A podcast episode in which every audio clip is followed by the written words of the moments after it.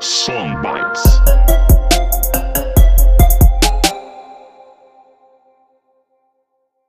É rapper, tem uma, uma história bem legal aí com, com Jesus. E eu queria que você contasse um pouco para a galera, Max, como que como foi é, seu início no mundo do rap, se foi antes de você conhecer Jesus, o que, que mudou, as coisas que aconteceram na sua vida que te levaram a buscar um outro caminho. Eu queria que você contasse para a galera a tua história. Amém. Primeiramente, a paz do Senhor Jesus. Amém? Bom, quero desde já agradecer essa rica oportunidade. É, tenho uma certa admiração por, essa, por esse ministério, Bola de Neve. É, eu não sou de fazer média, não, amém? Não vivo de fazer média para ninguém, não, amém? Mas eu amo vocês, mano. Amo esse ministério aqui. É, e eu tenho aprendido muito com vocês. É, tenho encontrado várias pessoas aí na Fundação Casa que a gente tem ido aí fazer um trabalho e sempre tenho visto o pessoal do Bola de Neve aí na Fundação Casa. Glória a Deus pela vida de vocês. Bom, é, um pouquinho da minha história, eu canto rap desde 1994. Eu me chamo Max musicamente. Comecei a cantar rap dentro de uma sala de aula onde a professora passou um trabalho lá específico que era para entregar da forma normal, né, por escrito, e eu resolvi fazer uma letra de rap com aquele tema daquele trabalho, daquela matéria que ela estava passando. Eu tinha 10 anos de idade, eu tinha nessa época. E eu escrevi minha primeira letra de rap em cima daquele trabalho que a professora passou, que falava sobre amizade, que eu me lembro. Fala Lembra isso. É. Não, não lembro a letra, não lembro. Nossa, não lembro. 1994, não dá. E aí é, eu lembro que falava sobre amigo, mas não lembro a letra. E eu escrevi o rap e resolvi apresentar para minha sala ali, é, cantando aquela letra. E a professora gostou de tal forma que ela começou a levar para as outras salas e, consequentemente, os outros professores também gostaram e começaram a levar para as outras escolas onde eles davam aula. E aí começou a abrir portas em outros lugares também, consequentemente. Quando eu fui ver algo que começou numa brincadeira de uma sala de aula com 10 anos de idade, eu fui ver, estava correndo São Paulo toda e não consegui parar até hoje, gente. E estou aí fazendo rap, não conhecia a palavra de Deus ainda. Depois de muitos anos, depois de muitas lágrimas derramadas, é, quando tudo parecia que tinha acabado, que chegou no fundo do poço mesmo, que eu consegui enxergar uma luz, que foi através da palavra de Deus. Deus levantou pessoas para me pregar essa palavra, e hoje eu aprendi que com o mesmo consolo que eu fui consolado naquela época, hoje eu tenho que consolar também as vidas que estão precisando, como eu precisei um dia. Amém? E hoje estamos aí, vivendo para a glória de Deus. Eu, eu costumo dizer que eu não sou um cantor de rap. Costumo dizer que hoje, antes de ser um cantor de rap, hoje, para a glória de Deus, hoje eu sou um evangelista na casa de Deus. E antes de ser um evangelista na casa de Deus, hoje eu sou um pai de família também. Tenho uma esposa, tenho uma filha, Vitória, de 7 anos. Porque eu aprendi que antes da gente cuidar das coisas de Deus, a gente tem que cuidar do nosso lar, amém? E hoje eu sou um sacerdote dentro do meu lar, não sou um cantor de rap, não, amém? Glória a Deus.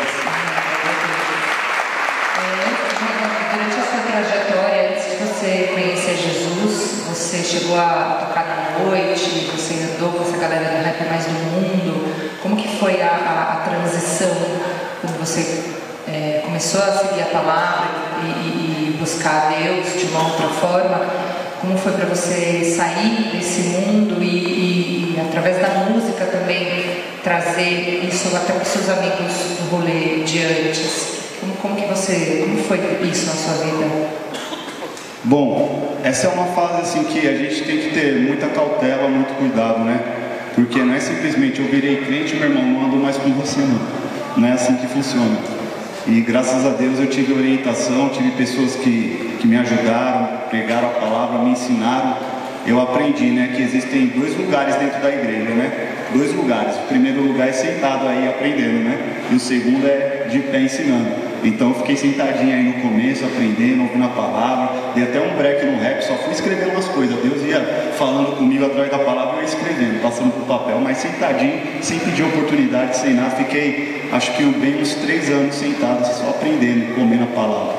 E só que, em contrapartida, eu tinha muitos amigos, porque no mundão, a, a, a minha carreira estava começando a deslanchar, né?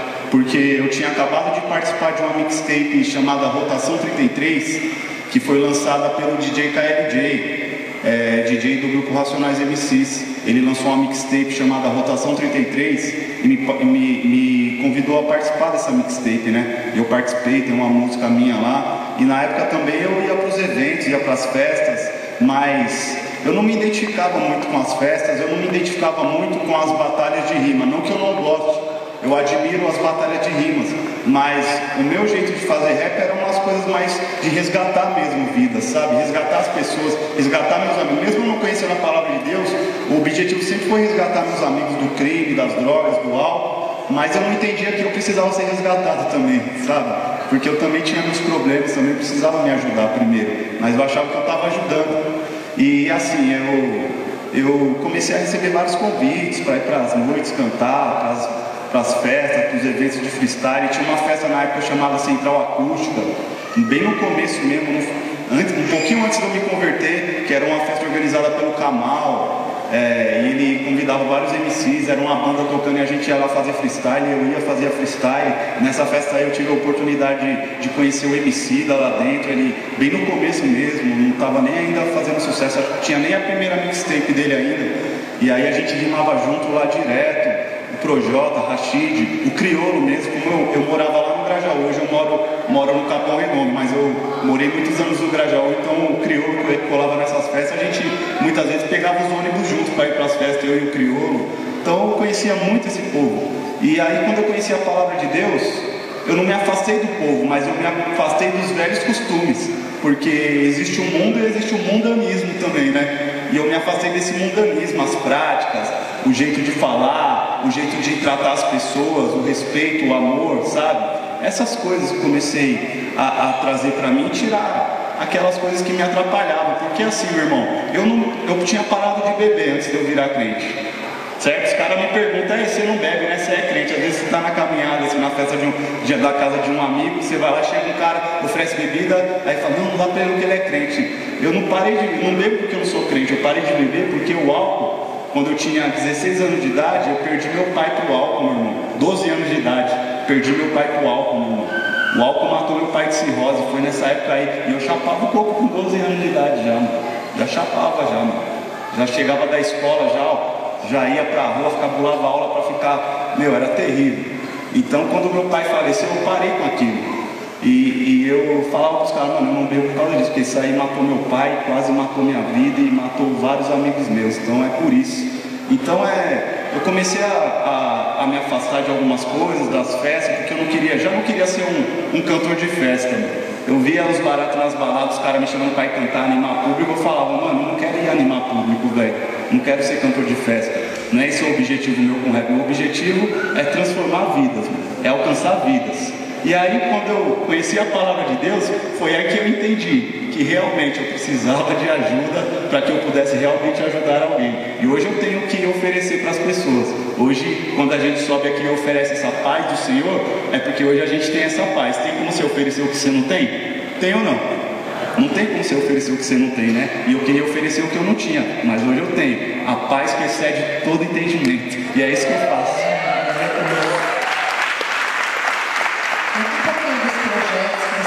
hoje, que a gente está vendo algumas fotos que o Max trouxe. É, você visita escolas. O cabeludo ali é o Valdir, desculpa. Conta, conta, um pouquinho do seu, do seu projeto de evangelismo com, com essa galera, através da música, do seu testemunho. Amém, glória a Deus. Bom, essas fotos que estão passando aqui é de um projeto que a gente tem já há mais de 16 anos, que é o projeto Hip Hop pela Valorização da Vida, projeto HV2. Esse projeto, o objetivo dele sempre foi esse. Eu, eu, comecei ele nessa época da escola ainda, quando eu, eu não era nem cristão, na verdade. E aí é, Deus foi tratando ali, eu me converti, fiquei um tempo parado. Quando eu voltei, Deus me incomodou para voltar com esse projeto nas escolas. E foi aí que eu, na época, fui, gravei o, DVD do projeto, a apresentação ao vivo com as músicas, com as palestras. E aí fui correndo atrás de oportunidades para voltar com o projeto nas escolas e até hoje a gente está aí. É um projeto que funciona semanalmente, cada semana a gente entra numa escola diferente. Horário de aula, dia de aula normal, as aulas param, os professores param, os profissionais param, junta todo mundo ali no pátio com as cadeiras sentadinhas, a gente leva nosso som, liga e faz ali um trabalho ali de conscientização, prevenção às drogas, fala sobre valores familiares, valores que estão se perdendo e estrategicamente a gente implanta ali o evangelho de Deus ali, o evangelho de Cristo ali no meio dos jovens hoje nas escolas. Fora as escolas, a gente tem ido também na Fundação Casa, como falei, a gente tem ido também muito é, em casas de recuperação para dependentes químicos. E a gente tem ido também muito para as ruas, né, fazendo trabalhos no meio das ruas, evangelismo nas ruas. Toda sexta-feira a gente está lá em Santo Amaro, na Praça Floriano Peixoto, onde a gente faz um culto ao ar livre ali a gente leva um sopão, leva algumas doações de roupa, cobertores e a gente faz o culto ao ar livre toda sexta-feira e fora isso é centro, outros lugares onde a gente tem ido também com o projeto Hip Hop pela valorização da vida. É, a gente tenta mostrar para os jovens que a vida é o que a gente tem de melhor, né? De que forma a gente tem valorizado essa vida? Será que a gente tem valorizado ela mesmo? Porque o mundo tem oferecido várias alegrias, né? Que aos nossos olhos parecem ser boas, né? Mas a palavra de Deus nos ensina que existem caminhos que aos olhos dos homens parecem caminhos de bem, mas no final são caminhos de morte, né? Infelizmente, o que eu tenho visto é hoje é as estatísticas de mortalidade juvenil crescendo. Mais da metade das mortes dos jovens hoje são causadas por acidentes de trânsito, envolvimento com as drogas, homicídios e suicídios. Jovens estão morrendo, jovens estão matando e jovens estão se matando no nosso país. E hoje, os suicídios, as estatísticas de suicídio no nosso país já são em torno de 23, 24 pessoas por dia se suicidando só no nosso país. E tem crescido, tem crescido essas estatísticas. 24 pessoas por dia que se suicidam. Para cada dessas 24, para cada uma por trás tem mais 20 pessoas que tentam se suicidar e não conseguem. Só no nosso país, meu irmão. Então não é brincadeira, não está tudo bem sabe? Pode estar tudo bem para você e para mim, porque a gente está congregando, a gente conhece a palavra, a nossa família está na presença de Deus, mas a gente não pode se esquecer que tem pessoas lá fora que um dia que estão precisando, como você precisou um dia também, ouvir essa palavra. E Deus está contando com você, não se cala, não prega essa palavra, viva, viva essa palavra lá fora, meu irmão. Não só pregue, viva ela, seja exemplo. A melhor pregação é com seu exemplo de vida, mano. Tenho certeza que Deus vai usar a sua vida lá fora, no seu trabalho, na sua escola. Eu vivo para a obra de Deus, mano. Eu não vivo da obra, eu vivo para a obra de Deus. Dedico a minha vida, dedico tudo que eu faço para pregar a palavra de Deus. Certo? Eu não estou falando para você sair do seu trabalho, sair da sua faculdade. Não, Deus quer usar você lá, mano. Deus quer usar você lá, com o seu posicionamento, com o seu caráter, postura, sabe? O projeto Hip Hop pela valorização da vida, eu criei ele, sabe por quê? Porque eu não fiquei esperando a oportunidade de vir bater na minha porta. Eu não fiquei esperando a igreja me chamar para mim pregar a palavra. Eu simplesmente, sabe o que eu fiz? Falei, meu, não vou ficar esperando ninguém. Simplesmente eu vou, sabe? Começou, sabe como? Com um radinho toca-fita, assim, meu irmão. Radinho toca-fita, a gente levava o radinho toca-fita, colocava dentro da sala de aula e cantava o rap sem microfone, sem nada, gritando, ficava rouco, sabe? Hoje, Deus abençoou. Hoje a gente tem uma estrutura de som, hoje a gente tem uma equipe de som, o Emerson que está ali com a gente, que ajuda a gente no som também, sabe? Então é assim, meu irmão, não espere a oportunidade de bater na sua porta, simplesmente crie as suas oportunidades. Isso aí foi uma oportunidade que eu criei para que a gente pudesse viver o reino de Deus aqui nessa terra, amém?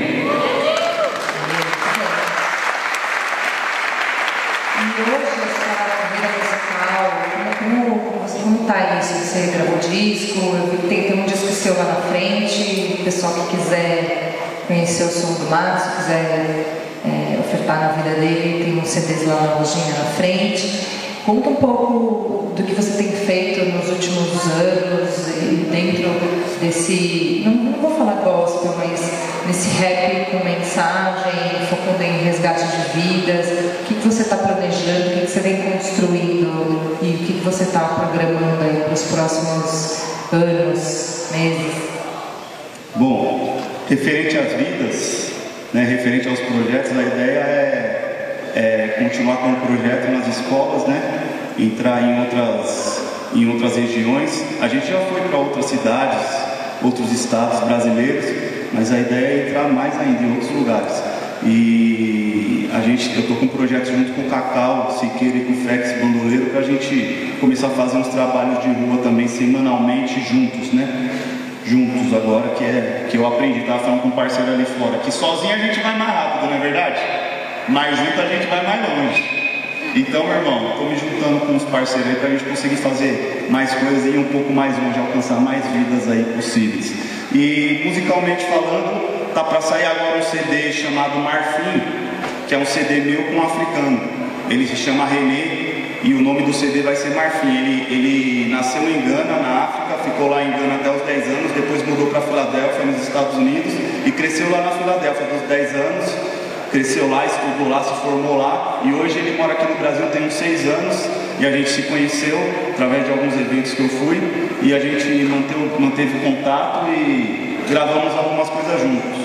Tá para sair agora pelo selo da Gueropa, que é o disco Marfim, né? Rap em inglês e rap em português. Claro que eu faço a parte em português e o René faz em inglês. Tá para sair aí, Marfim. O disco que tem aí é o disco antigo, que é exatamente do projeto Hip Hop pela Valorização da Vida. Esse disco foi gravado em 2009 e ele contém algumas músicas temáticas que a gente canta aí nas escolas, nas fundações, com o projeto. E tá para sair o CD novo agora esse final de ano também pretendo lançar, depois do Marfim, dar continuidade no meu CD solo, o CD novo, né? Tem algumas músicas que já estão prontas, que também já estou cantando em alguns lugares. Deixa seu Facebook, seu YouTube aí pra galera seguir você e conferir suas novidades. Qual que é o endereço, sabe de qual? Amém. Facebook e YouTube é Max Musicamente. Se pronuncia Max, mas se escreve Max, M-A-X. Max Musicamente no YouTube, no Facebook, no, Insta, no Instagram, beleza? E é isso. Adiciona mais lá. Queria agradecer sua presença. É, a gente vai encerrar um pouco antes porque o Max vai se apresentar, ele vai cantar duas músicas pra gente. E antes da gente encerrar, eu queria pedir para você deixar uma, uma última mensagem para a galera, algo que você sinta no coração de dizer. E queria que você fizesse uma oração depois, um apelo para consagrar mesmo esse momento para Deus e para convidar as pessoas para esse caminho. Amém. Bom, lá no livro de Lucas, no capítulo 10, tem uma passagem que fala de Jesus na casa de Maria e Marta, né? E quando Jesus estava chegando ali na cidade, Marta chegou até Jesus e convidou ele para ficar na casa dela, para ir na casa dela ali visitá-los e, consequentemente, né, onde ele ia, ele levava palavras de vida, né? Lembra quando Pedro falou: Para onde que eu vou se só tu tens palavras de vida, não é verdade? E onde ele passava, ele levava vida em abundância, meu irmão. Sabe? Transbordava de vida Jesus. E Marta convidou. Ele chegando na cidade, vai lá na minha casa fazer uma visita lá. E Jesus foi lá na casa de Marta. Quando chegou lá, Maria, irmã de Marta, estava lá. Sabe o que Maria fez? Maria, meu irmão, sentou nos pés, aos pés de Jesus assim na sala e começou a ficar prestando atenção em Jesus falando. Parou tudo que estava fazendo. Sabe? Tipo, para, para tudo, para tudo. Jesus está aqui, eu quero ouvir Jesus. Mano. Parei tudo. E sabe o que Marta foi fazer? Marta foi cuidar das coisas do lar da comida. Nossa, Jesus tá, tem que fazer um ramo. Nossa, Jesus tem. Minha casa é uma bagunça, meu. Ó, louça toda suja, pelo amor de Deus. Olha só, meu. Roupa íntima no chão jogada aí, tirar isso. E aí, Marta arrumando a casa, Jesus lá dando uma palavra abençoada. E de repente, Marta olha lá Maria sem fazer nada. Sabe o que Marta fez? Marta chegou: Ô Jesus, você não está vendo essa minha irmã aí parada, não, me matando de trabalhar aqui. Essa minha irmã nem me ajuda, meu. Manda ela vir me ajudar logo aqui, tio. E aí, sabe o que Jesus falou? Marta, só existe uma coisa aqui boa e certa a fazer. E Maria escolheu ela. E isso não lhe será tirado. Ele perguntou: por que você está ansiosa? Por que você está abalada? Está em choque? Sabe o que, eu reparo com isso? As pessoas, quando elas não têm paz, elas querem tirar a paz de quem tem, meu irmão. As pessoas, quando não têm sonhos, elas querem tirar o sonho de quem tem. Tem gente que não tem sonho nenhum e quer enterrar o sonho dos outros, meu irmão. Lembra dos irmãos de José fizeram com ele? Infelizmente, nós, quando eu estou falando dessas pessoas, eu estou falando de nós, eu, você, qualquer um aqui, nós somos assim. O mundo está assim, meu irmão. Nós, seres humanos, estamos doentes. Fisicamente falando, nós estamos doentes. O pecado entrou na humanidade. E a palavra de Deus diz que todos pecaram e destituídos estão da glória de Deus. Infelizmente, uma doença só pode ser curada, só pode ser sanada quando, sabe quando? Quando ela é diagnosticada. Uma doença só pode ser curada quando ela é reconhecida. Da mesma forma com nós. A gente só vai ser curado quando a gente reconhecer, meu irmão, que a gente está doente, tá ligado? E é isso que o mundo tem dito, que está tudo bem, que está tudo bem, está tudo tranquilo e favorável, tá ligado? Tudo uma festa. Infelizmente o país que a gente vive já começou tudo errado, os caras invadindo o país, tomando do, dos índios, já abusando sexualmente das índias. Imagina o começo do nosso país foi esse. Sabe quem foram os primeiros brasileiros a nascerem? Foram os, os filhos das índias que foram violentados sexualmente pelos portugueses. E aí, hoje a gente colhe isso. Hoje já são 5 milhões e meio de crianças sem o nome do pai na certidão de nascimento no nosso país. O país da pornografia. Sabe o que isso está gerando? O pessoal lá de fora olha para nós e fala: oh, o país é feliz, o povo do Brasil é feliz. Mas sabe o que, que Deus tem mostrado para mim, particularmente? Deus tem mostrado que a gente está sorrindo por fora, mas por dentro a nossa alma está pedindo socorro. Me ajuda, pelo amor de Deus. Me socorre, Deus. Porque eu não aguento mais, estou sorrindo por fora aqui, mas em casa muitas vezes estou tretado com meu marido, estou tretado com a minha esposa, meu Deus, não consigo me libertar desse meu vício, da pornografia. Não, me, não consigo me libertar, Deus, disso aqui, ó. Uma pá de neguinho fala, não, bagulho não vicia não, tio. Mas tira para você ver, um dia para você ver se o cara não vira um demônio de bravo. Mas tá tudo bem, mano. Enquanto a gente não assumir que nós estamos doentes, nós vamos continuar doentes, gente. Segunda Timóteo fala assim, ó, que haverá um tempo que não suportarão mais a verdade, não suportarão mais a palavra de Deus e procurarão mestres que preguem segundo aquilo que eles querem ouvir, porque quando a palavra de Deus for pregada, eles vão sentir coceira no ouvido. E eles não acreditarão na, na sã doutrina, mas acreditarão em mitos, em fábulas, em histórias fictícias. E é o que está acontecendo, meu irmão. Se a gente não se entregar para Deus, se a gente não se entregar para Jesus, meu irmão, que levou sobre si todas as nossas enfermidades.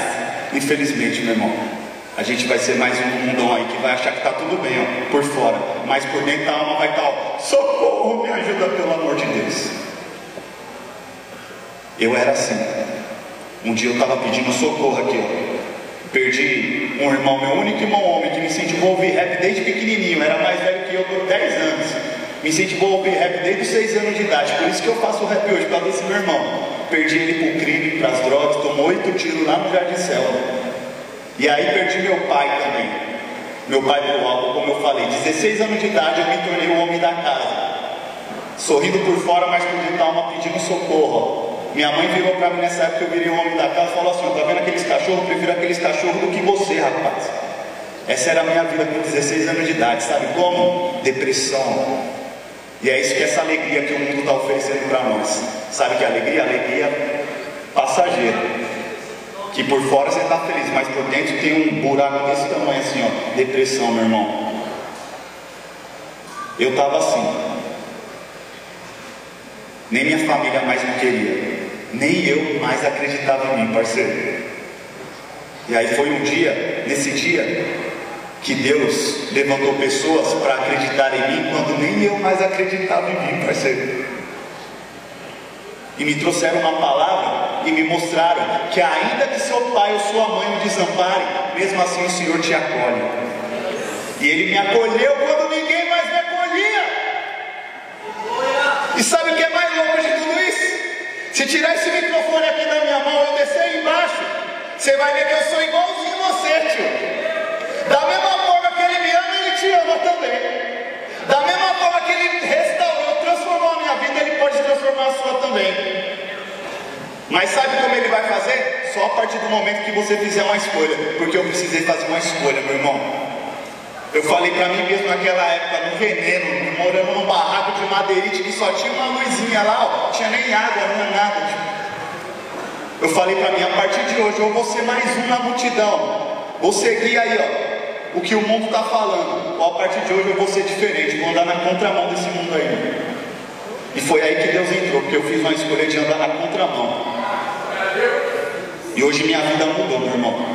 Então o que eu vim te oferecer não é religião. Isso aqui não é religião. Os religiosos vão apontar o dedo. Esse negócio de rap aí não é de Deus, não, mano.